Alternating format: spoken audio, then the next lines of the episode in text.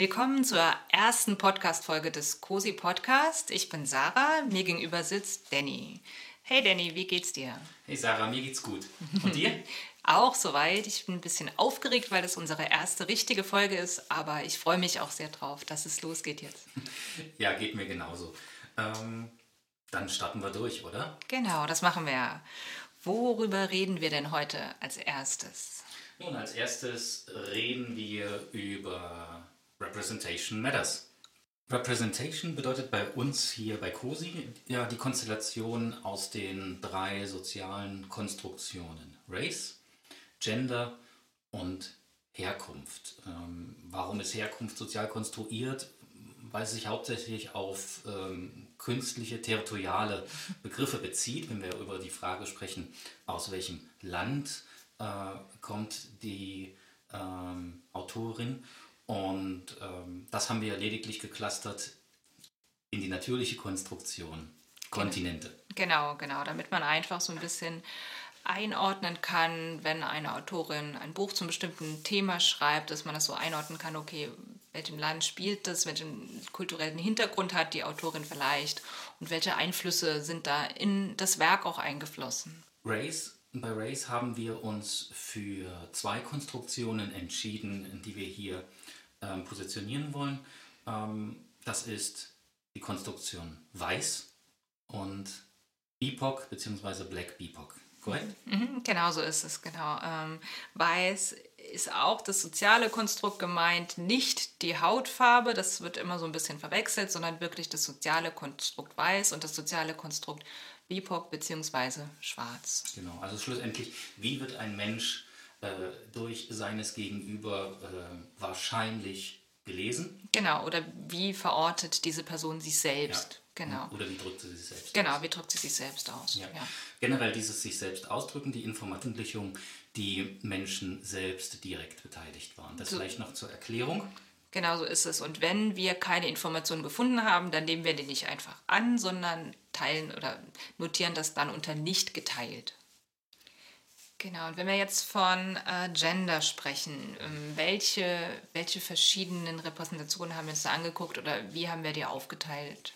Ja, also wir haben sie geclustert in Trans, Queer, Inter, Cis-Hetero, Non-Binär und dann halt eben nicht geteilt. Genau so ist es. Ja, und aus der Betrachtung von Race, Gender und Herkunft in Bezug auf Repräsentation lassen sich unter den genannten ähm, Benennungen 60 Repräsentationen maximal ausdrücken. Okay. Und 39 davon haben wir ja mittlerweile auf den eigenen Regalen. Genau, das ist der, der aktuelle Stand. Das ist der aktuelle Stand von Anfang Oktober. Und die ersten zwei für diese Folge, mhm. die ich rausgepickt habe, sind Nummer 1 die Repräsentation BIPOC non-binär Nordamerika mhm. und die Repräsentation 2 weiß trans Europa. Okay, sehr schön. Ich bin gespannt. Ja. So, also BIPOC non-binär Nordamerika. Eine Autorin aus dieser Repräsentation, die wir ähm, bei uns auf dem Regal haben, ist Lea Lakshmi Piepsner Samarasina. Und ich sage das ganz nochmal, weil es ein wunderschöner Name ist. Lea Lakshmi Piepsner Samarasina. Leas Pronomen sind she und they. Und Lea bezeichnet sich selbst als, ich zitiere von ihrer Website, Non-Binary Femme Disabled Person of Color. Mhm. Lea selbst hat bisher neun Bücher veröffentlicht, äh, darunter die Biografie Dirty River.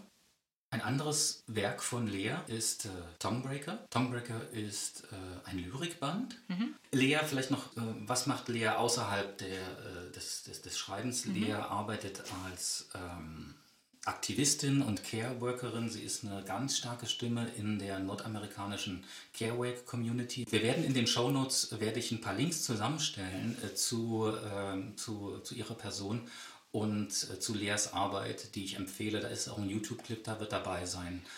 Die zweite Autorin, die ich aus der Konstellation BIPOC Non-Binär Nordamerika vorstellen möchte, aus der Repräsentation ist Lilith Dorsey. Mhm. Lilith ist in den USA beheimatet. Liliths Pronomen sind she und they. Mhm. Und Lilith Welt dreht sich, oh, Lilith Welt? Lilith Welt. Lilith Welt dreht sich um Magical Traditions. Und Magical Traditions, hier Magical mit K geschrieben. Und auch da musste ich ein bisschen recherchieren. Weißt mhm. du, was es heißt, wenn, wenn, es mit K geschrieben wird? Nee, noch nicht. Jetzt, wo du es so sagst, nein. Also wenn Magical mit K geschrieben wird, dann drückte es die wissenschaftliche Arbeit von Spiritualität oder, mit, oder über Spiritualität aus, insbesondere im übergreifenden Kontext. Also das beinhaltet in dem Zusammenhang oder kann keltische äh, Spiritualität mhm. umfassen, kann afrokaribische äh, Spiritualität, afrikanische und äh, Native American Spiritualität umfassen. Und mhm. ein ganz besonderer Schwerpunkt liegt hier in dem Bezug auf die Arbeit mit dem eigenen Selbst mhm. und die Entwicklung. Also mhm. es gibt ja verschiedene spirituelle Rituale, genau. die sowohl gemeinschaftlich sind oder ähm, halt eben selbstbezogen. Und da liegt, glaube ich, wenn ich das richtig interpretiere und verstanden habe, so ein bisschen der Schwerpunkt. Okay, gut. Und Lilith Dorsey, ähm, eines ihrer Bücher, was ihr bei uns findet, heißt Orishes, Goddesses and Voodoo Queens. Das Buch ist auf ähm, Englisch erschienen, mhm. bisher noch nicht äh, übersetzt. Im Übrigen auch ganz kurz äh, Sprung zurück zu Lea. Leas Bücher sind auch allesamt englisch und bedauerlicherweise bisher noch nicht ins Deutsche. Genau, ja, schade, aber. Übersetzt. Ja. ja. Was Lilith mit diesen, in diesem Buch macht, ist, sie Lilith beschreibt die Wege afrikanischer spiritueller Tradition mhm. aufgrund der Sklaverei mhm. in die spirituellen und äh, Traditionen und Rituale anderer Kultur. Okay, spannend. Wo immer Menschen entweder freiwillig verhandelt oder gewaltvoll äh, verbracht werden. Mhm. Ihre Kultur und ihre Tradition behalten, nehmen sie immer mit sich mhm. und versuchen sie so lange zu pflegen wie möglich. Und dadurch und durch den Kontakt mit anderen entsteht immer auch etwas Neues. Und diese. Vermengung, diese Ver, ähm, dieses äh, Verweben, mhm. ähm, dem hat sich Lilith Dorsey hier mit diesem Buch äh, gewidmet. Mhm. Und ja, das ist, denke ich, auch eine ganz spannende Geschichte und ein Blick definitiv über unsere eigene Erfahrungswelt hinaus. Ja, definitiv, definitiv. Also definitiv auch ein Buch, das bei mir auf der Leseliste steht. Ich beschäftige mich ja auch so ein bisschen mit Spiritualität mhm. und bisher eher so dieser keltisch-nordische Teil. Und das würde mich echt interessieren, auch mal in eine andere Richtung zu gucken und äh, ja, diesen afro-karibische Blickwinkel auf Spiritualität zu, zu, zu bekommen. Mhm. So, und von Nordamerika bzw. vom amerikanischen Kontinent gehen wir jetzt zurück wieder auf den europäischen Kontinent, weil äh, die nächste Konstellation, die du vorstellst, ist, wenn ich richtig in Erinnerung habe, Weiß, Trans und Europa, richtig? Richtig, genau so ist es. Mhm. Der geografischen Nähe halber. Ähm, Bleiben wir bei der ersten Autorin in Deutschland und hier steht stellvertretend für diese Repräsentation die Autorin Felicia Ebert. Mhm. Felicia Ebert, Prono, ihre Pronomen sind sie und ihre. Mhm. Felicia ist 1986 geboren. Oh, wie ich. Ich bin auch 86 geboren. Bestes Jahr. ist das so? Ist so. Felicia Ebert äh, bezeichnet sich selbst als äh, transgeschlechtliche homosexuelle Frau und Elternteil eines Kindes im Übrigen. Mhm. Felicia ist Autorin und hält Vorträge zu Cissexismus, Homofeindlichkeit, Transfeindlichkeit und äh, Transmisogynie. Mhm. Ja, Sarah, du hast ähm, von Felicia Ebert zwei Bücher bei uns im, ins Programm genommen. Mhm. Das ist zum einen Transfrau sein. Ja. Für mich beschreibt sie darin die Diskriminierungsmechanismen mhm. gegenüber transgeschlechtlichen Menschen, insbesondere in Bezug auf soziale, medizinische und auch juristische bzw. judikative Ebene. Mhm, verstehe. Was sie in dem Buch auch macht, ist, dass sie transfeindliche feministische Mechanismen offenlegt okay. und sichtbar macht. Also ähm, diese ganzen TERF-Argumentationen. Genau. Mhm. Von, ähm, magst du kurz äh, den Begriff TERF Genau, also wer es noch nicht, genau, wer es noch nicht weiß, TERF heißt Trans-Exclusive Radical Feminists. Das ist, äh, dafür steht die Abkürzung TERF. Und das sind quasi FeministInnen, ganz oft Frauen, die sich äh, Feministinnen nennen, aber äh, trans Menschen, vor allem auch Transfrauen, nicht als Frauen anerkennen und auch ausschließen aus ihrem feministischen Kampf so mal vereinfacht gesagt.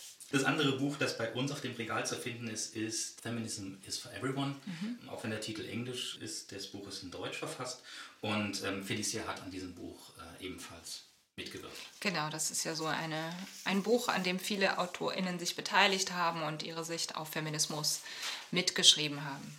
Die zweite und für heute letzte Autorin, die ich hier bei Representation Matters für die Repräsentation Weiß, Trans und Europa vorstellen möchte, ist Juno Roche. Juno Roche, die Pronomen sind they bzw. them. Juno Roche ist britischer Herkunft, 1964 geboren. Und ähm, ich habe einen coolen Satz gefunden, mhm. den Juno über sich selbst sagt. I find my meaning and my value, erotic, spiritual, conceptual, actual and economic, in the word trans. I want to be known as trans. Wir haben von Juno das Buch Queer Sex bei uns im Regal. Mhm. Genau. In englischer Sprache. Darin gibt Juno Einblick in die eigenen Erfahrungen als Transperson und gibt auch äh, Geschichten anderer queerer Menschen hier preis. Ähm, und alles im Kontext und in Bezug auf Begehren, auf Sex und Sexualität, auf Intimität und auf zwischenmenschliche Beziehungen. Und diese Erfahrung teilt Juno für die Lesenden mhm. und äh, möchte hier queere Menschen empowern, daraus Inspiration zu finden mhm. für ihren eigenen Weg. Oh, cool, schön. Wichtiges Buch, definitiv. Ja, das war's aus dem Bereich Representation Matters für heute.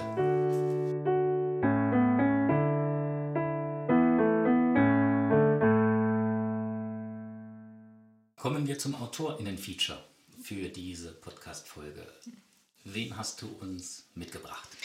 Ich habe äh, das AutorInnen-Feature mitgebracht, das wir auch diesen Monat bei COSI featuren und das ist Natasha A. Kelly. Natasha A. Kelly, ihre Pronomen sind sie, ihre. Und ich habe mir so ein bisschen mal aufgeschrieben, was Natasha A. Kelly macht. Und äh, beim Aufschreiben ist mir aufgefallen, irgendwie für diese Frau ich glaube, die hat mehr als 24 Stunden am Tag oder zumindest mehr als 365 Tage im Jahr. So viel, wie Natascha Ekele schon gemacht hat und gerade tot. Ich weiß nicht, wie man das schaffen kann. Deshalb musste ich es mir auch aufschreiben, äh, weil ich hätte mir das nie im Leben alles merken können. So, Natascha Kelly ist 1973 in London geboren, ist aber aufgewachsen in Norddeutschland. Sie ist tätig tatsächlich als Kommunikationswissenschaftlerin, als Autorin, als Politikerin, als Kuratorin, als Dozentin, als Filmemacherin und ist nebenbei auch noch Mutter und Feministin. Also sie ist jetzt nicht in allen Berufen gleichzeitig tätig, aber all das hat sie schon gemacht oder macht sie immer noch. Zu ihrem kurzen Biografie so ein bisschen. Sie hat äh, Kommunikationswissenschaften, Soziologie und englische Philologie studiert an der Westfälischen Wilhelms-Universität in Münster hat dort 2005 ihre Abschluss-Magisterarbeit äh, abgegeben zu, äh, mit dem Thema Afroism zur Situation und hat 2015 äh, ihre Dissertation abgegeben, die 2016 erschienen ist mit dem Titel Afrokultur, der Raum zwischen gestern und morgen. Ich werde das nachher auch noch bei Ihren Büchern sagen. Äh, diese äh, Dissertation wurde später oder hat später auch ein Buch inspiriert, das auf dem, dem gleichen Titel erschienen ist. 2015 hat sie auch eine Theaterreihe gestartet, beziehungsweise die Theaterreihe wurde zum ersten Mal aufgeführt am Ufertheater in Berlin. Die nennt sich May Sister. Äh, May geschrieben M, Klammer auf A, Klammer zu Y, inspiriert durch May Ayim. Und aber auch so als äh, quasi Hinweis auf My Sister und May Sister. Mhm, mhm. Kannst du kurz sagen, May Ayim? May Ayim komme ich später noch dazu. Ah, okay. Genau, da okay, kommen wir später auch noch dazu. 2018 ähm, hat äh, Natasha A. Kelly einen Dokumentarfilm äh, produziert, beziehungsweise 2018 wurde dieser Dokumentarfilm Millis Erwachen auf der Berlin Biennale gezeigt. Und er wurde im Auftrag der Berlin Biennale für Contemporary Art produziert. Das war der erste Dokumentarfilm von Natasha A. Kelly. Und 2020 bis 2021 war sie Bundesvorsitzende der Partei Die Urbane. Sie ist außerdem Gründungsmitglied des Black European Academic Networks. Das ist eine Plattform zur Förderung der Vernetzung und Verbreitung schwarzer europäischer Geschichte für WissenschaftlerInnen. Sie ist außerdem auch Künstlerin, hat verschiedene künstlerische äh, Tätigkeiten durchgeführt und berät immer noch andere Kunstinstitutionen. So, wir stellen ein paar Bücher auch vor ähm, bei uns im, im Laden, äh, die Natascha Ekeli entweder verfasst hat oder als Herausgeberin tätig war. Das erste Buch, das wir vorstellen, ist Afrokultur. Das ist 2019 im Unrast Verlag ähm, erschienen. Und dann genauso im Unrast Verlag ist 2019 Schwarzer Feminismus erschienen. Da war sie als Herausgeberin und Übersetzerin tätig. Und das sind quasi Grundlagentexte von schwarzen Feministinnen ähm, aus vor allem auch Nordamerika.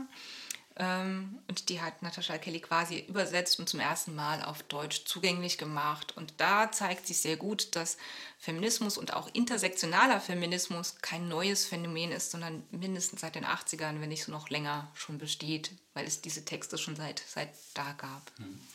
Intersektionalität ist ein Begriff, der von Kimberly Grainshaw äh, entwickelt oder zum ersten Mal genannt wurde und das bedeutet, wenn ein Mensch auf mehreren Ebenen diskriminiert wird, also zum Beispiel durch äh, Race, durch Gender, durch Behinderung möglicherweise, also wenn ähm, eine Person nicht nur Diskriminierung auf einer Weise erfährt, sondern durch mehrere Arten. Und das passiert halt zum Beispiel bei schwarzen Frauen, die nicht nur diskriminiert sind, weil, weil sie Frauen sind, sondern eben auch durch Race, weil sie schwarz sind, mhm. als Beispiel zu nennen.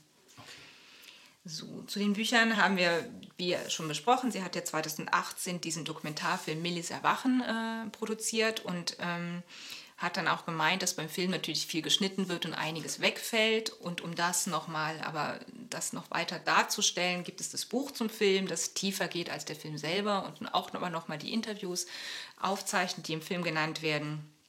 Und quasi so ein Begleitwerk ist, das nochmal ein bisschen mehr in die Tiefe geht. 2015 wurde, ist im Hollander Verlag ein Buch von ihr erschienen, das nennt sich Sisters and Souls. Und da kommen wir wieder zu May Ayim. May Ayim war eine afrodeutsche äh, Autorin und glaube auch Soziologin, wenn ich mich richtig erinnere, und die sehr viele Bücher und Werke schon verfasst hat und äh, dann irgendwie so ein bisschen, also zumindest für mich in Vergessenheit geraten ist. Ich habe Maya Yim auch zum ersten Mal durch Natasha I. Kelly äh, kennengelernt, weil sie darüber geredet hat und ich überhaupt nichts mit dem Namen anfangen konnte und erst ähm, ja, durch sie entdeckt habe, dass es Maya Yim gibt, dass es eine afrodeutsche Geschichte gibt und auch afrodeutsche Menschen, die darüber schon gesprochen haben, dass es ja, eigentlich ist das so bei uns in der Schule überhaupt keine Rolle gespielt hat oder bei meiner, meiner Jugend. Mhm. Und ähm, weil das so ist, hat, äh, und um das, um diese Person nochmal so ein bisschen herauszustellen, ist halt zum 20. Todestag ähm, von May Ayim, das war im Jahr 2015, äh, das Buch Sisters in Souls erschienen und da präsentieren schwarze Autorinnen, wie sie durch May Ayim inspiriert wurden. Also so eine Sammlung von ja, schwarzen Autorinnen, die eigene Texte inspiriert durch May Ayim verfassen.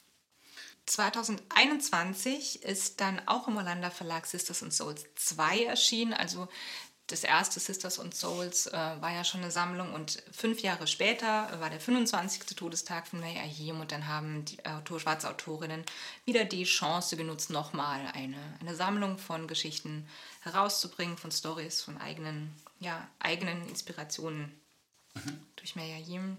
2021 ist äh, ein weiteres Buch äh, von Natasha A. Kelly im Molander Verlag erschienen, das heißt The Comment Afrofuturism 2.0.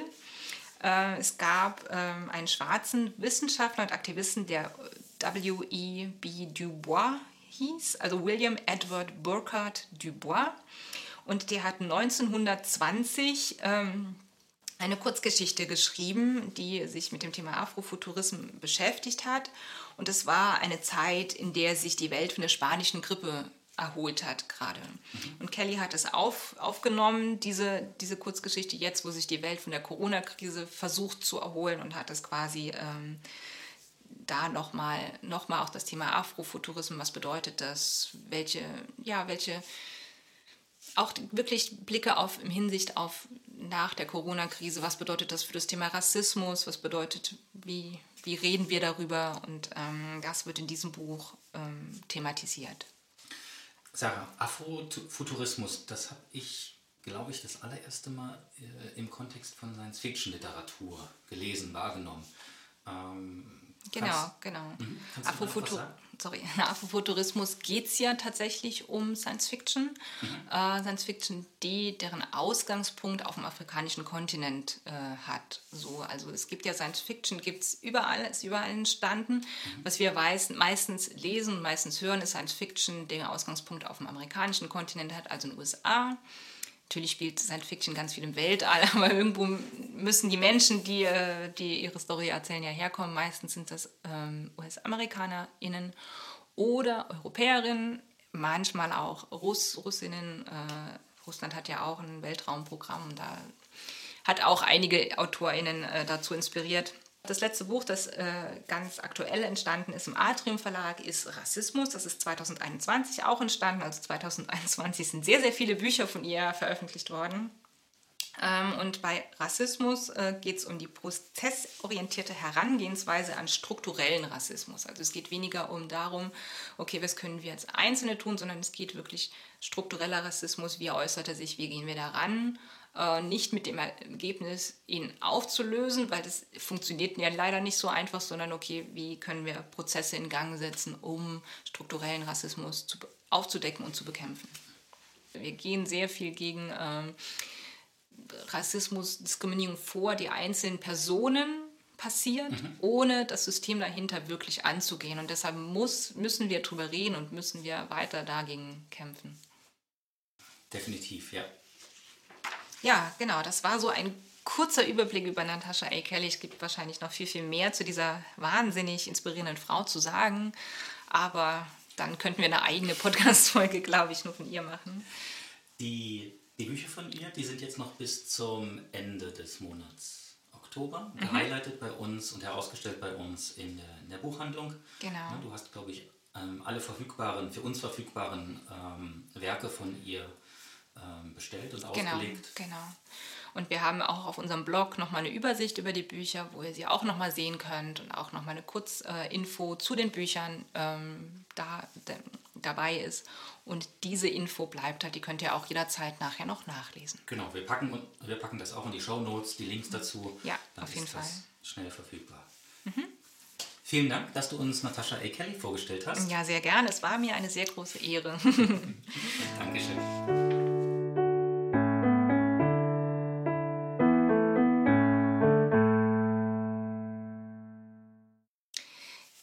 Nächste Topic auf unserer Liste ist äh, Read This. Mein Buch ist ein Buch von Tiffany D. Jackson und zwar quasi das neueste Buch von Tiffany D. Jackson, ähm, das ähm, im September erschienen ist und es nennt sich White Smoke. White Smoke ist auch ein, äh, ein englischsprachiges Buch, es wurde bis jetzt noch nicht auf Deutsch übersetzt und ist ein Buch aus dem Genre Erzählungen und es äh, geht so in die Richtung Horror-Psychothriller.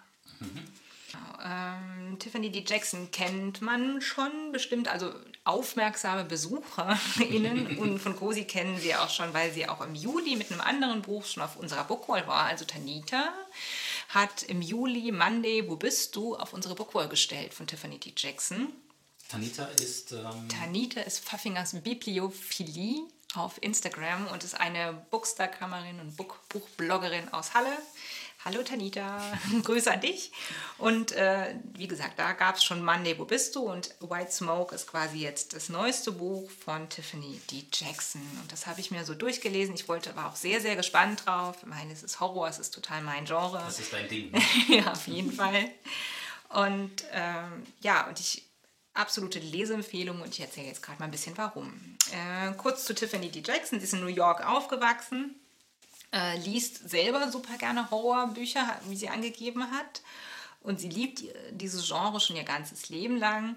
Und in diesem Buch äh, ist es zum ersten Mal, wo sie selber ein Horrorbuch schreibt und das so ein bisschen mit Psychothriller vermischt. Also Psychothriller hat sie schon vorher geschrieben. Ich glaube, Manni, wo bist du? geht auch so in diese Richtung. Ich glaube, du hast das gelesen. Kann man das, könnte man das als Psychothriller bezeichnen? Ja.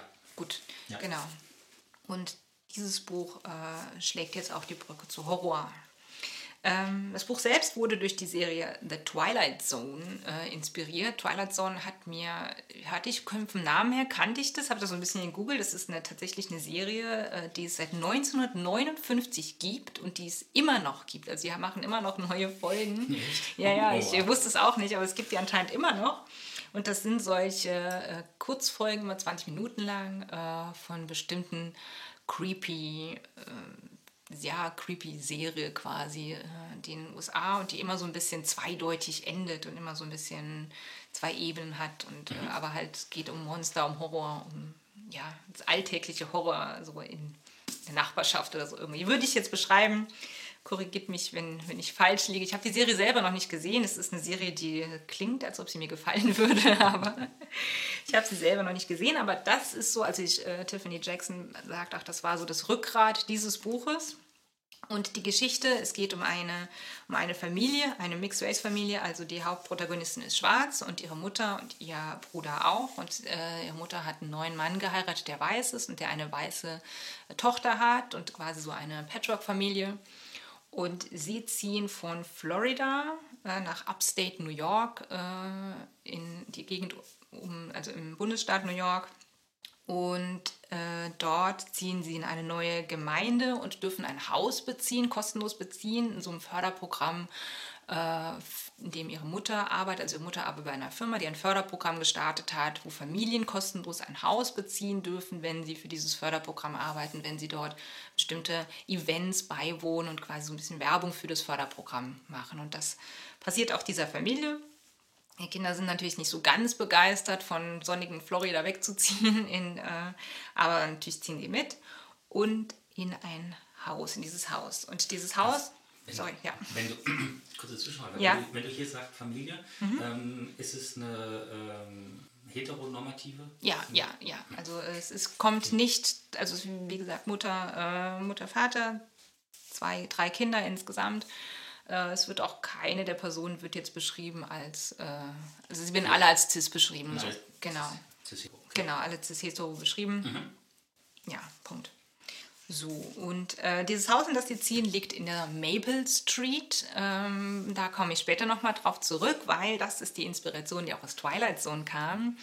Und äh, ihr Haus ist das einzige quasi in dieser ganzen Straße, das renoviert ist. Alle anderen Häuser sind so rundherum ein bisschen Ruine. Und da wundern sie sich schon. Und auch äh, ihr Haus steht in dem, dem Ruf, irgendwie äh, haunted, also ein Spukhaus zu sein. Und auch, es dauert auch nicht lang, bis gewisse Vorfälle sich ereignen und creepy Vorfälle in diesem Haus. Und die, äh, vor allem die Hauptprotagonistin, ähm, Ihr Haus ist das einzige quasi in dieser ganzen Straße, das renoviert ist. Alle anderen Häuser sind so rundherum ein bisschen Ruine und da wundern sie sich schon. Und auch äh, ihr Haus steht in dem, dem Ruf, irgendwie äh, haunted, also ein Spukhaus zu sein. Und auch, es dauert auch nicht lang, bis gewisse Vorfälle sich ereignen und creepy Vorfälle in diesem Haus und die, äh, vor allem die Hauptprotagonistin ähm, sich selber überlegt, ob es nun spukt oder nicht in diesem Haus oder ob sie ähm, sich da nur ja das einbildet quasi. Magst du uns ein Stück ähm, in das Buch äh, eigen lassen? Liest du uns eine Passage daraus vor? Mal kurz, kurz Pause. Ich muss mal kurz mal gucken, wie die Hauptperson heißt. Marigold, Marigold. So, okay, weiter jetzt nochmal. Ähm, magst du uns ein Stück vorlesen aus äh, White Smoke? Ja, Und, äh, möchte ich, möchte ich unbedingt. Äh, ich möchte noch kurz davor sagen, warum ich das Buch so gut fand. Weil es ist nicht nur, weil die Geschichte so gut ist, sondern auch, weil Tiffany Jackson sehr viele Themen dort reinarbeitet. Also außerhalb von, also soziale Themen, außerhalb von den eigentlichen Themen der Handlung. Und zwar sind in diesem Buch Themen wie Vorurteile drin, es sind Themen wie Rassismus wird angesprochen, es wird Klassismus angesprochen und nicht zuletzt auch Gentrifizierung, also die Verdrängung der Bevölkerung, die dort wohnt, durch eine andere Bevölkerung ähm, in diesem, diesem Dorf, wird dort angesprochen. Und bevor ich aus dem Buch selber lese, möchte ich ein, äh, eine Stelle hinten lesen, die auch sie zitiert hat aus Twilight Zone und die quasi, und dann kennt man schon gleich auch das, das Schema dieses Buches und auch, warum das die Inspiration war. Und zwar ist es ein, ein Zitat aus, der, ähm, aus einer Folge Twilight Zone, die heißt The Monsters are due on Maple Street. Also die äh, Monster sind auf der Maple Street fällig. The tools of conquest do not necessarily come with bombs and explosions and fallout. There are weapons that are simply thoughts, attitudes, prejudices to be found only in the minds of men. For the record, prejudices can kill and suspicion can destroy.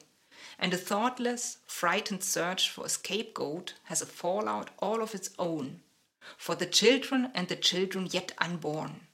And the pity of it is that these things cannot be confined to the Twilight Zone. Also quasi geht es darum, dass Vorurteile genauso töten können und es nicht nur Bomben braucht, um ja, zu töten und zu zerstören, sondern dass Gedanken und Vorurteile ebenso tödlich sein können. Mhm. Und ich möchte jetzt auch eine Stelle daraus vorlesen und ich hatte mir lange überlegt, was ich vorlese, um nicht zu spoilern, was ja bei einem Horrorroman eher so ist. Und ich möchte einfach den, das Intro vorlesen, weil das ist sowieso auch das Erste, was man hier aufklappt. Mhm. Und das zeigt eine schöne, das zeigt schon ein bisschen von diesem Gruselfaktor drin, ohne zu viel zu verraten. Mhm. Ah, there you are. They said you would be coming soon. All these years they left me to rot and ruin, to die. And now here you come, a family trying to replace me, to erase me, us. But that will never happen, because this is my house. Doesn't matter how many new coats of paint or how many floorboards they replace. This will always be my house. You'll never take it from me. It's mine. Paid for me with my family's blood. It will always be mine, mine, mine, mine, all mine. They can't take it from me. You'll learn soon enough my house, my rules. Everything that is yours is now mine. And you will obey my rules until the day you leave. That's right. You won't be staying here long. I make very sure of that. Oh, and look, you brought me a little friend. Das ist quasi das Intro. und das macht cool. schon richtig Lust auf, daraus das zu lesen und so. Es wird auch nicht verraten am Ende, wer diese Person ist, die das sagt, was sie, und das verrate ich auch hier nicht. Aber es gibt so eine, so eine Richtung, wie die Stimmung des Buches ist. Ja, und ich kann es durchaus empfehlen. Auch ist ein schönes Buch von Repräsentation, ist hier vor allem Race, mhm. weil alle Hauptprotagonisten sind schwarze Menschen. Es gibt natürlich, wie auch der, der Vater der Familie ein weißer Mensch ist und die Tochter Piper, die äh, Stieftochter oder die Stiefschwester von Marigold, so heißt die Hauptperson äh, mhm. quasi, ist ja auch weiß. Aber Hauptperson Marigold selbst und auch ganz viele Menschen, die in der Geschichte vorkommen, sind alle schwarze Menschen und die dort wichtige Rollen spielen. Und das ist in puncto Representation auch mal was, was Schönes, wie ich mhm. finde. Also das Buch würde, es wird so eingeordnet in Young Adult Lese, also für junge Erwachsene. Mhm. Aber ich finde definitiv, man kann es auch noch im älteren Alter lesen. Es geht halt einfach darum, dass die Hauptprotagonistin Marigold auch mit, ich glaube, 17 in dem Alter ähm, in dem Buch beschrieben wird. Und äh, wie ich sehe, auch ein richtig schönes Cover. Mhm, ja, unbedingt. Also da könnt ihr auch gerne mal auf unseren... Ähm, auf unseren Blog gehen. Ich Hast hatte, du schon drüber geschrieben? Ja, genau, genau. Mhm. Bei White Smoke hatte ich auch schon geschrieben, ähm, weil ich es gelesen habe und so toll fand. Und auf unserem Blog gibt es dann auch einige Fotos davon, von dem Buch. Da seht ihr auch das Cover, das wahnsinnig schön gestaltet ist und perfekt auch dazu passt. Und ähm, im Laufe des Buchs wird auch klar, warum der Titel White Smoke heißt. Cool. Passt ja perfekt auf äh, Halloween. Ja, deshalb ja. hatte ich das auch rausgesucht. Ähm, ich mache ja bald auch die Halloween-Leseliste fertig, wo ich dann ein paar ah, okay. Bücher zu Halloween empfehle. Und das wird es definitiv auch auf diese Liste ganz oben schaffen. ganz oben. Cool. Mhm. Vielen Dank. Das Buch gibt es ja auch bei uns schon im Laden. Das gibt es bei uns im Laden zu halten. Äh, ist auch bestellbar. Ist wie gesagt aktuell nur auf Englisch erhältlich, weil es halt sehr, sehr neu ist mhm. und noch nicht übersetzt wurde. Und ich hoffe, es wird irgendwann auch übersetzt werden. Das wäre wär sehr schön. Danke dir. Sehr gerne.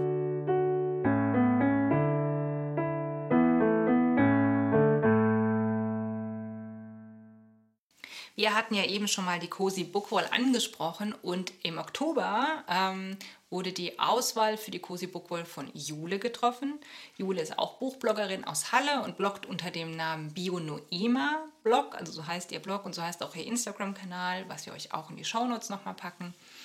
Und warum sie welche Bücher für die Cozy Bookwall ausgesucht hat, das lassen wir sie am besten selber erzählen, denn sie hat uns freundlicherweise einen O-Ton bereitgestellt.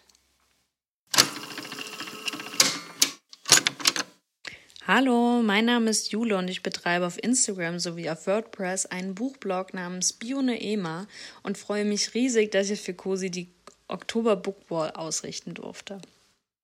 An der Stelle möchte ich kurz erzählen, warum die Buchauswahl genau die geworden ist, die ihr jetzt im Buchladen bewundern könnt und natürlich auch ein paar Worte zu verlieren, wer ich eigentlich bin. Ich studiere Philosophie und deutsche Sprache und Literatur und das lässt sich, glaube ich, auch schon ganz gut in meiner Auswahl wiedererkennen.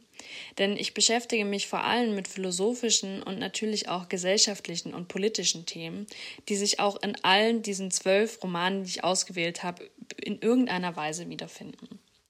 Den Einstieg habe ich gewagt mit Philosophinnen von Buxton und Whitting, die 20 Philosophinnen porträtieren und damit einen ganz bedeutenden Beitrag leisten, denn Philosophinnen sind in unserer Alltagssprache beziehungsweise auch in unserem ähm, Allgemeinwissen viel zu wenig vertreten. Die meisten Leute kennen tatsächlich nur männliche Philosophen und das sollte endlich mal geändert werden.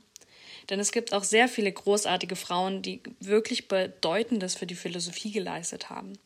Deswegen habe ich mich auch entschieden, zwei Gegenwartsphilosophen mit aufzunehmen. Das ist zum einen die US-Amerikanerin Martha Nussbaum mit Königreich der Angst, die sich mit den Gefühlen der Angst, des Neides, des Ekels und des Zorns beschäftigt und wie diese Gefühle für ganz viele Probleme in unserer Gesellschaft verantwortlich sind und die Gesellschaft auch spalten. Außerdem habe ich mich entschieden, das Buch Hörensagen von Orsa Wigforss aufzunehmen. Das ist eine schwedische Philosophin, die sich damit beschäftigt, was Fakten eigentlich sind, was Wissen ist, was Wahrheit ist und natürlich auch welche Unterschiede es zwischen Meinung und Wissen gibt. Für alle Einsteiger, die sich gerne eventuell auch schon mal mit Logik beschäftigen wollten, beziehungsweise den Anfängen von Logik und auch die Anwendung auf die Politik beziehungsweise die Bildung, kann ich das Buch wirklich nur wärmstens empfehlen. Mit politischen Themen beschäftigt sich auch Caroline Emke in ihrem Buch Gegen den Hass. Darin beschreibt sie vor allem Phänomene des Hasses, aber natürlich auch Rassismus und Diskriminierung, was in Zeiten von AfD, Hetze und Shitstorms ein unglaublich wichtiges Buch ist. Mit wichtigen Themen beschäftigt sich auch Olga Krasnova, die Schriftstellerin, in Die Macht der Mehrsprachigkeit. Sie selbst spricht mehr als eine Sprache fließend und beschreibt, welche Vorteile es bietet, nicht nur in einer Sprache sozialisiert zu werden, wie der gesellschaftliche Blick auf Mehrsprachigkeit bzw. auch auf Menschen gerichtet wird, die nicht in einem Land aufwachsen, sondern in ein anderes Land auswandern, und beschreibt dabei sachlich und natürlich auch persönlich ihre eigenen Erfahrungen und ihren Blick auf unsere Gesellschaft und auf unsere Welt. Einen noch persönlicheren Einblick bekommen wir durch Nina Kunz, Ich denk, ich denk zu viel. Die Schweizer Kolumnistin gibt Einblick in ihre Gedankenwelt, in ihre Beobachtung der, des Alltags, ihrer Mitmenschen und natürlich auch der Gesellschaft, beschäftigt sich mit Selbstzweifeln, aber auch mit Sehnsüchten. Als philosophischen Roman habe ich mir außerdem noch ausgesucht Was wir scheinen von Hildegard Keller, die sich in einem Roman mit dem Leben der theoretischen Politikwissenschaftlerin und Fiona Arendt beschäftigt. Ich wollte mich aber nicht nur mit philosophischen Texten beschäftigen, sondern natürlich auch mit Identität und anderen Themen wie zum Beispiel Rassismus oder auch Herkunft beziehungsweise auch wegen. Und diese sind wiederzufinden in den Romanen von Dennis Ode Streulicht, Mito Sanyals Identity und ich nannte ihn Krawatte von Milena Michiko-Flassar. Ich versuche aber auch immer mehr, mich auch mit anderen Kulturen zu beschäftigen und deswegen habe ich außerdem Ich bin Kirke von Madeleine Miller ausgewählt. Darin geht es um die Göttin Kirke und griechische Mythen sowie die Odyssee. Außerdem habe ich mich für einen Gegenwartsroman entschieden, der heißt Wie schön wir waren von Imbolo Mumbe. Und dabei geht es um ein Dorf in Afrika, das von einem amerikanischen Ölkonzern besetzt wird und deren Land durch das austretende Öl immer mehr verpestet wird. Alle Romane, philosophischen Bücher und Sachbücher haben gemein, dass sie sich mit Gegenwartsthemen beschäftigen, darunter Herkunft, aber natürlich auch Sprache und Identität. Ich habe versucht, eine Auswahl zu treffen, die meine Lesegewohnheiten widerspiegelt und auch ein paar Einblicke gibt in Bereiche, die vielleicht nicht so in der Allgemeinheit besprochen werden. Und ich hoffe, es waren ein paar neue Einblicke für euch dabei. Vielen Dank, Jule, für deine tolle Auswahl äh, für die Cosi Book Ball im Oktober. Da ist auch einiges wieder bei mir auf die Leseliste gewandert und schön, dass du dabei bist.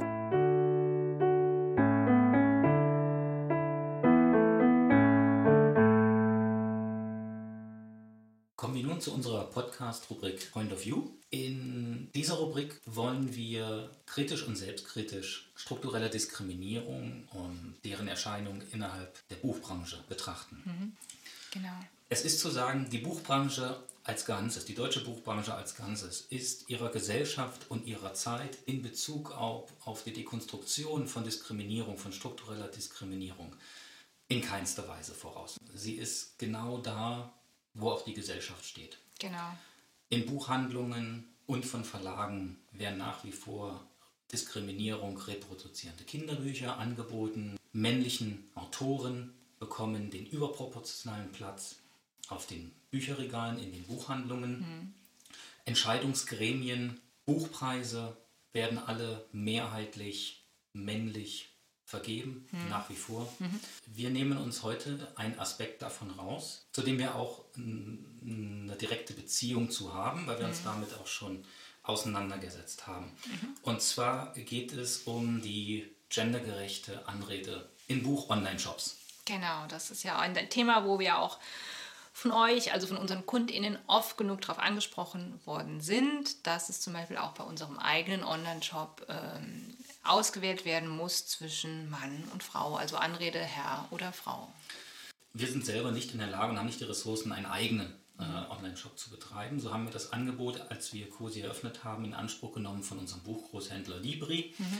die ähm, so einen White-Label-Shop ähm, einzurichten und den auf unsere Bedürfnisse hin anzupassen. Und genau. da gibt es gestalterischen Spielraum und es gibt technische Grenzen oder Hürden, ähm, die für uns keinen Spielraum zulassen. Und eine davon war oder ist die gendergerechte Anrede. Genau. Stand jetzt und so immer noch, bedauerlicherweise immer noch Stand jetzt, ist es so, dass selbst in unserer eigenen COSI Diversity Buchhandlung Online-Shop das Pflichtfeld oder Anrede ein Pflichtfeld ist hm. und es nur die Auswahlmöglichkeiten Herr oder Frau zulässt. Genau, so ist es genau. Also ähm, ich hatte das ja auch schon angesprochen. Erstens, weil es uns selber ja auch stört und weil es uns selber ja auch ein Wert ist, ähm, Menschen nicht zu diskriminieren, auch nicht durch die Anrede. Mhm. Und auch, weil wir, wie ich schon erwähnte, schon oft die Rückmeldung bekommen haben, äh, dass es Menschen auch davon abhält, zu Recht bei uns im Shop zu bestellen, weil sie misgendert werden. Ja. Und dann hatte ich da mit unserem Großhändler Gespräche geführt, auch telefonisch vor allem. Und dann wurde das Signal äh, gesendet, ja, äh, man ist dran, es, es, die sind sich dem Problem bewusst und äh, es wäre aber technisch sehr herausfordernd, das zu tun, auch in Verbindung mit anderen äh, Paketdienstleistungsunternehmen das zu tun, um dann die Schnittstelle da zu bieten und auch weil ja auch weil es sich so etabliert hat, dass Menschen, die Privilegien haben, dann darauf verzichten würden müssen, müssen würden, wollten, sollten, mhm. verzichten würden, äh, einfach äh, mit sehr geehrte Personen angesprochen zu werden. Und äh, ein Hallo ist halt einfach ähm, ja wurde in dem Zusammenhang genannt, ist nicht so förmlich und auf diese förmliche Anrede müsste dann verzichtet werden, wenn man, mhm. äh, und das ist was, womit sich äh, unser Großhändler und allgemein überhaupt so solche Branchen vielleicht noch ein bisschen schwer tun, auf diese Förmlichkeit zu verzichten. Mhm. Ähm, an dieser Stelle möchte ich mich entschuldigen bei allen Menschen, definitiv, die definitiv. Unseren Online-Shop besucht haben bis dato. Mhm und die in einer anderen Erwartung dort hm. ähm, spätestens bei der Eingabe oder bei der Registrierung zur Leaf gendert wurden. Genau, und genau. bedauerlicherweise auch nach wie vor werden. Genau, dem schließe ich mich an. Das ist, ist eigentlich kein Zustand, dass wir eine Buchauswahl treffen, äh, die man bei uns im Shop auch einsehen kann, die sehr, sehr divers ist.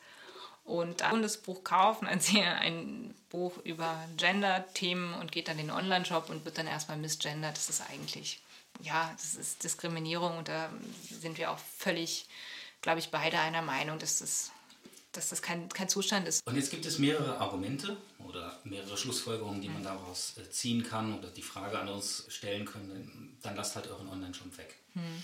Oder geht zu jemand oder sucht euch einen anderen Partner oder hm. macht selber. Hm. Darauf möchte ich gerne eingehen. Mhm. Ich möchte das ganze Thema allerdings in den richtigen gesetzlichen Rahmen mhm. einordnen.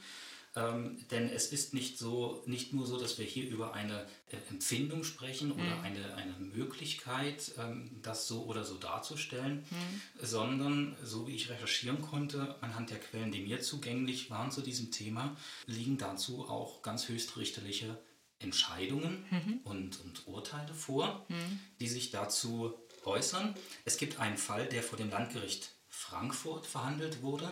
Eine Pressemitteilung zu diesem Fall wurde im Dezember 2020 veröffentlicht. Mhm. Und hier ging es darum, dass bei einem Eisenbahnkonzern bei der Buchung einer Fahrkarte nur die Anrede Herr oder Frau äh, ausgewählt werden konnte und es ein Pflichtfeld war. Mhm. Eine geschlechtsneutrale Anrede war nicht verfügbar und die Auswahl kann nicht offen gelassen werden. Mhm. Auch die Registrierung als Kunde erfordert die Festlegung als Herr oder Frau. Und hierauf hat die Person geklagt und das Landgericht Frankfurt hat dieser Klage auch an dem Punkt stattgegeben. Mhm. Nach Auffassung des Landgerichts kann die klagende Person von dem beklagten Eisenbahnunternehmen verlangen, bei der Nutzung seiner Angebote nicht zwingend die Anrede Herr oder Frau angeben zu müssen. Mhm. Es müsse die Wahl einer geschlechtsneutralen Anrede bestehen, auch in der Kommunikation mit der klagenden Person und bei der Speicherung in der, ihrer Daten sei eine Bezeichnung als Herr oder Frau zu unterlassen. Mhm. Durch die notwendige Festlegung als Herr oder Frau werde die klagende Person in ihrem allgemeinen Persönlichkeitsrecht verletzt. Dieses Recht schütze auch die geschlechtliche Identität. Nach der Rechtsprechung des Bundesverfassungsgerichts gelte das unabhängig davon, ob die Person dem männlichen oder weiblichen Geschlecht zugeordnet werden könne oder nicht. Es geht sogar noch weiter, mhm. lese ich jetzt nicht nochmal im Wortlaut vor, aber es besagt, dass eine Personenstandsänderung nicht mal im Ausweis eingetragen werden mhm. muss. Es reicht das empfundene, die empfundene Geschlechtsidentität. Mhm. Kurz gesagt, für mein Verständnis und was Recht betrifft, mhm. gibt es überhaupt gar keinen Spielraum, weder für einen Buch-Online-Shop noch für einen sonstigen Betreiber. Vereinfacht gesagt, hier wird gegen geltendes Recht verstoßen. So ist es. Und an der Stelle kommen wir auf den Punkt strukturelle Diskriminierung. Mhm. Denn wenn es eine ganz klare Rechtsprechung gibt mhm. und dann Unternehmen gegen diese Rechtsprechung verstoßen, mhm. selbst wenn man sie darauf hinweist ja. und ihnen, wir sind jetzt, denn deine erste Initiative diesbezüglich war vor etwa sechs Monaten, genau, noch vor der, vor der Eröffnung des Geschäftes und des Online-Shops. Also wenn man das zum Anlass nimmt, kann man gar nicht anders als zu sagen, das System schützt den Verstoß mhm. und duldet mhm. Diskriminierung von Menschen und das Ganze sanktionslos. Genau. Ich meine, das ist das eine, das ich jetzt vor einem halben Jahr etwa schon da, mhm. ähm, da initiiert habe. Aber ich meine, das Urteil ist von Dezember 2020 und das ist jetzt auch fast schon wieder ein Jahr her, ähm, seitdem das. Und im Jahr kann man, glaube ich, technisch einiges umsetzen, wenn man möchte. Ja, sie hätten es sie mhm. wissen können mhm. und wissen müssen. Ja, wissen müssen. Wir wissen, dass sie nicht nur von uns darauf angesprochen wurden, sondern genau. auch von anderen Buchhandlungen. Genau, die das die, gleiche System, die dieses, den das gleiche nehmen. System genau. nutzen. Ich habe das zum Anlass genommen, einfach mal zu gucken in, die, in, den, in, das, in das Metier der, der Online-Buchshops mhm. in Deutschland ähm, und sagen, wo stehen denn die anderen? Ist das hier eine, ein Einzelproblem oder mhm. ist das, ne, wird dieses, diese Reproduktion von mhm. Diskriminierung auch von anderen betrieben. Mhm. Und ähm, ich orientiere mich hier an den namhaften bzw. Mhm. an den umsatzstärksten Akteuren beziehungsweise auf der anderen Kette auch die, die immer wieder generell zu ähm, quasi als, als Gegenpol zu den Großen genannt werden. Ja, okay. Ja, also Amazon verzichtet auf jegliche Anrede. Es mhm. gibt dort kein Anredefeld. Mhm. Punkt. Erübrigt sich alles weitere. Also kein, wo man das Geschlecht auswählen muss. Genau, keine Anrede. Okay. Ja. ja. Ist einfach nicht existent. Mhm. Weltbild führt, äh, oder Weltbild als Verlag, mhm. also als Online-Shop-Betreiber, ähm, gilt von Umsatzgröße her nach Amazon als Akteur auf diesem mhm. Markt, mhm. ähm, hat ein Auswahlfeld zur Anrede. Anrede ist ein Pflichtfeld und die Anrede lässt äh, nur Herr, Frau oder Firma zur Auswahl mhm. zu. Okay. Und am anderen Ende haben wir zum Beispiel Genial Lokal. Dort ist die Anrede ebenfalls ein Pflichtfeld und ebenfalls lässt man hier nur Frau oder Herr. Davon ausgehend, dass auch Amazon mit äh, Versandunternehmen interagiert und hm. auch in Datenströmen interagiert, ja. äh, ist das Argument hinfällig. Man muss es, hm. Äh, das wäre kompliziert, es ist es nicht. Wenn es andere hinbekommen, ähm, können es die Ressourcen von hm. Libri auch. Hm. Und das ist eine Frage des Willens. Genau. Und das ist ja das Dramatische, was ich auch finde, dass äh, ja Amazon eine der größten Antagonisten des Buchhandels ist, des deutschen Buchhandels. Und das ist immer, wenn Buchhandel über Amazon äh, sprechen, immer sagen, oh, die, die ist quasi der Böse mhm. und wir sind die Guten. Ja. Aber es sind die, die eben solche Kleinigkeiten auf dem Schirm haben und Menschen, die diskriminiert werden, dort eine Stelle finden, sagen, ja, aber dort werde ich eben nicht, nicht misgendert. Und dort finde ich keine Diskriminierung, während ich euch gerne unterstützen möchte im lokalen Buchhandel, aber permanent weiterhin Diskriminierung ausgesetzt bin. Ja. Das macht es ähm, halt eben nicht leichter, vor allem für Menschen, die schon unter Diskriminierung leiden, äh, zu sagen, ja, ich unterstütze den lokalen Handel, ja.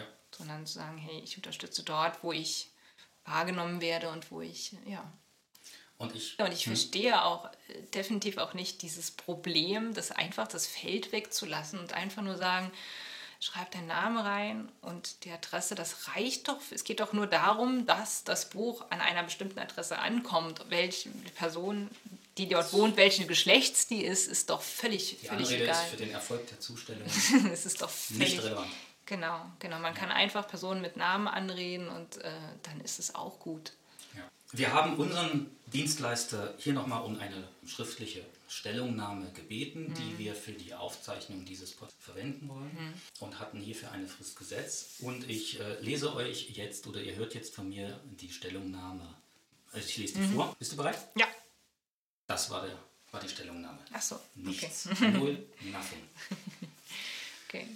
Soweit der Stand. Mhm. Das reicht uns nicht. Wir möchten jetzt hier an dieser Stelle mhm. dazu bitten, mhm. dass ihr und insbesondere ihr, die ihr nicht seid, mhm. dass ihr uns dabei unterstützt, äh, den Druck auf die Betreiber dieser Shops zu erhöhen. Mhm. Wir möchten euch dazu aufrufen, eine E-Mail abzusenden, in der ihr auf diesen Umstand hinweist, mhm. in dem ihr darauf hinweist, dass es gegen einklagbares deutsches Recht verstößt mhm. und dass ihr darum bittet, äh, in Kenntnis gesetzt zu werden, zu wann die Einstellung deutsches Rechts erfolgt. Ähm, wir werden dazu eine, eine Textvorlage vorbereiten. Die, den Link dazu stellen wir euch in die Show Notes. Genau, die könnt ihr nutzen, wenn ihr möchtet. Ihr könnt aber natürlich auch gerne eure eigenen Worte benutzen. Genau, genau. Wir werden euch die, werden euch die Kontakt-E-Mail-Adressen äh, der entsprechenden Online-Shop-Betreibungen mhm. ebenfalls mit in die Shownotes setzen, sodass es für euch möglichst convenient ist, ähm, uns solidarisch zu unterstützen, genau. ähm, Menschen zu unterstützen, die durch diese Art und Weise der Anrede misgendert und mhm. diskriminiert werden. Genau.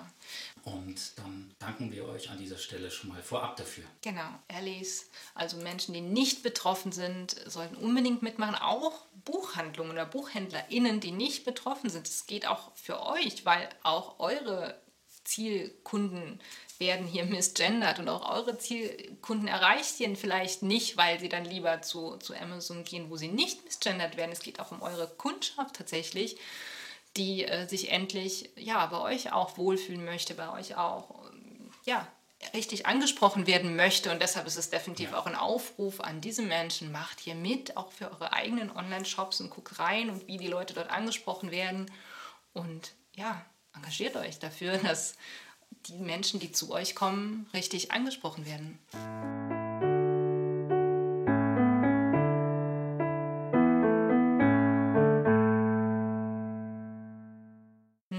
Diesem kleinen Rant haben wir in unserer nächsten äh, Kategorie über den Tellerrand was Schönes zu berichten, denn äh, Danny hat vor, glaube ich, mehr als zwei Monaten eine Website entdeckt, die dazu beiträgt zur Sichtbarmachung von weiblichen Personen. Danny, erzähl doch mal ein bisschen mehr dazu. Genau, also ich habe irgendwoher, ich weiß gar nicht mehr, woher ich den Impuls bekommen habe, hab, bin ich auf eine Website aufmerksam geworden. Ähm, die Website heißt svmusicology.com. Die Spanierin Sakira Ventura hat sich dort auf dieser Website die Arbeit und die Mühe gemacht, mehr als 500 weibliche und weiblich gelesene Komponistinnen aus allen Jahrzehnten und mehreren Jahrhunderten wow.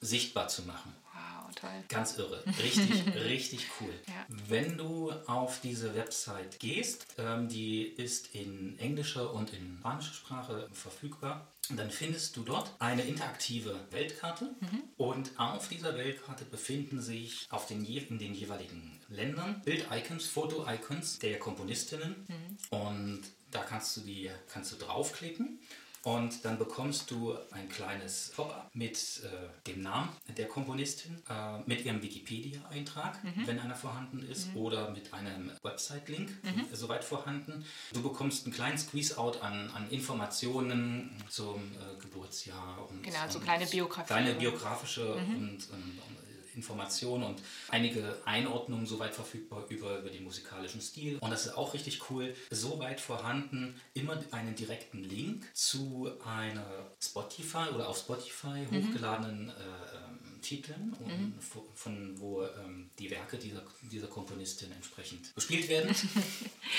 Kann ich auf das Wort. Ähm, oder halt äh, beispielsweise auch ein YouTube-Clip. Also alles, Ah, was, alles, was. Also ähm, ein Hörbeispiel quasi. ein, sozusagen. ein Hörbeispiel, genau. Aber ja, vollwertig, ne? Du kannst ganze genau. Stücke. Genau. Ähm, also alles, was Sakira Ventura dort gefunden hat, hat sie hier in die, ähm, mit eingestellt. Und es gibt auch einen Link zu einer Spotify-List, wo Sakira selbst, äh, ich glaube, zwei, knapp 200, 100 oder 200 Stücke ähm, daraus äh, selektiert hat von all diesen Komponistinnen und diese dort in einer äh, Playlist, einer Spotify-Playlist äh, zusammengestellt hat. Cool, voll gut. Ich wirklich, ich wusste, ich hätte, bevor ich diese Seite nicht kannte, hätte ich nicht mal annähernd gewusst, dass es so viele Komponistinnen wirklich gibt. Ja, Ist, ja, also das ist krass. für die, Sichtbar, für die Sichtbarmachung von, von weiblich gelesenen Menschen in der Musikwelt, Ja. insbesondere in der klassischen Musikwelt, Ja. ähm, wo ich mich daran erinnere, dass wir, die wir selbst direkt neben äh, dem Musikinstitut in Halle sind mit unserem Geschäft und auch schon KundInnen hatten, die gesagt haben, wir studieren hier Musik und wir ne, suchen uns wund nach äh, Werken Ja. weiblicher Komponistinnen. Ähm, ein fantastischer Beitrag Ja, dafür. Wahnsinn. Also richtig cool. Ja. Ähm, wir stellen euch den Link dazu in die Show Notes. Ähm, äh, schaut da rein, ähm, wer das Ganze unterstützen möchte, die Seite und äh, ähm, die Datenpflege. Dort gibt es einen Donate-Button. Und ja, viel Vergnügen mit der Seite. Vielen Dank für die Vorstellung dieser, ja, dieser tollen Zusammenstellung.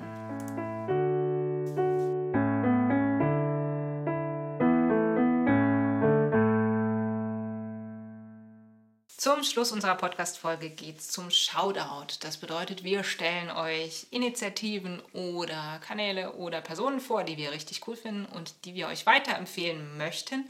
Und das können Online-Aktivitäten oder Online-Kanäle sein oder Orte in Halle, die wir ja, euch vorstellen möchten. Und Danny fängt jetzt mit einem Podcast an. Ja, genau. Ich möchte euch den Podcast Fancy and Street vorstellen. Der Shoutout geht raus an, raus an Fancy and Street.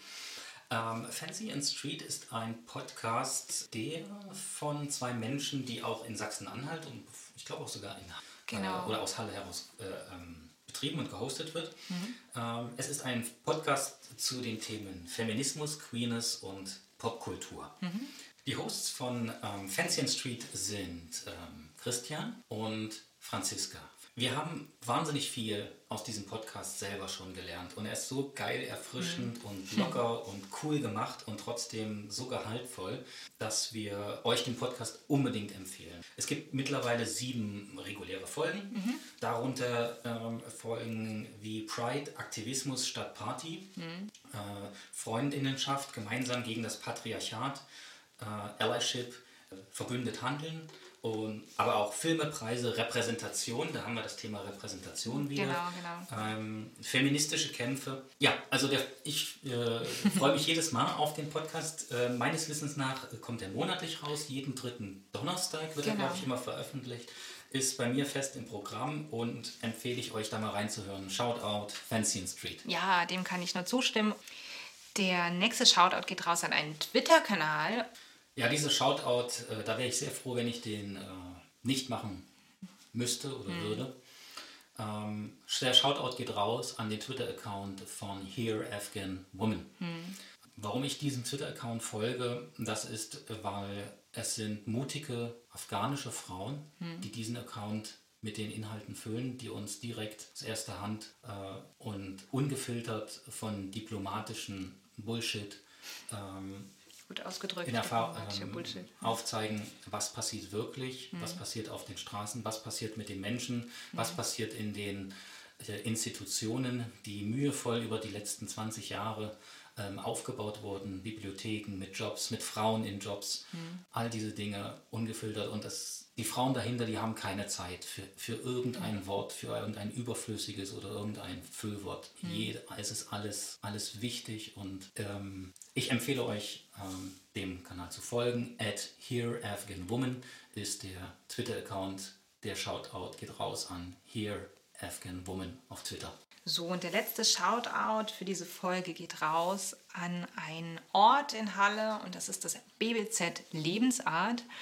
Und das ist ein Ort äh, für queere Menschen, ein Treffpunkt, ein Safe Space für queere Menschen, also ein Ort, wo Menschen, queere Jugendliche Ansprechpartner finden oder Familien, die eine, ein queeres Familienmitglied, vor allem ein jugendliches queeres Familienmitglied haben, einen Ort der Ansprech Ansprechpartner finden, Beratung finden, wie mit dieser Situation umgegangen werden kann, zum Wohle sowohl der Familie, aber vor allem auch des queeren Jugendlichen. Und es ist auch ein Ort, wo queere Jugendliche äh, sich treffen können zu verschiedenen Veranstaltungen, die es dort gibt. Verschiedene, ja, verschiedene Veranstaltungsformen, wo sich äh, Menschen treffen und austauschen können und in dem Zusammenhang einen Safe Space finden und auch Gleichgesinnte finden und sich dort unterhalten, vernetzen und hoffentlich auch empowern können. Ja, das BBZ bietet auch psychologische Unterstützung an, leistet wahnsinnig wichtige Bildungsarbeit, geht raus in die Schulen, geht raus in, so wird in Betriebe, in öffentliche Institutionen und klärt dort auf, ähm, informiert über Queerness, informiert, erklärt, klärt Begrifflichkeiten, macht sich die Mühe, jeden Tag ähm, hier Bildungsarbeit zu leisten. Das BBZ gibt es in Halle schon seit mittlerweile mehr als 30 Jahren. Genau, es ist schon Ja. eine Institution, wirklich. Ist ja. eine Institution, genau. Und Shoutout ähm, an das BBZ Lebensart hier in Halle, Genau, in der Siebener Straße. Genauen Details schicken wir euch oder hinterlassen wir in den Shownotes. Mhm. Und wer jemanden kennt, für den das interessant sein könnte, wer Familien kennt oder Mhm. ähm, Eltern, die, für die das wichtig sein könnte, hier Unterstützung zu bekommen, eine Anlaufstelle zu haben, Genau. sagt's weiter. Ja, auf jeden Fall. Auf jeden Fall. So, das war's von unserer ersten Podcast-Folge des COSI Podcast. Und äh, ja, wir bedanken uns fürs Zuhören und hoffen, es hat euch genauso viel Spaß gemacht beim Zuhören wie uns beim Einsprechen. Und wenn ihr Feedback habt, schickt es uns gerne auf unseren Kanälen, die ihr euch uns, erreichen könnt und sagt uns, wie es euch gefallen hat. Gebt uns auch gerne Vorschläge, über welche Themen wir mal sprechen sollten. Und ja, was hast du noch zu sagen, Danny? Ja, auch von mir. Danke. Danke an dich, Sarah, für die, äh, für die Eröffnung des Ladens, sodass wir diesen Podcast machen. Vielen Dank. Äh, gerne, vielen, nee, herzlich, herzlich gerne, das wollte ich sagen, herzlich gerne, dass ich einen Buchladen geöffnet habe, damit wir einen Podcast machen. nee, Quatsch. Alles gut. Ähm, wir wünschen euch allen eine gute Zeit. Safe Spaces. Good Ja. Read. Genau, und alles Gute von uns. Alles Gute. Tschüss. Tschüss.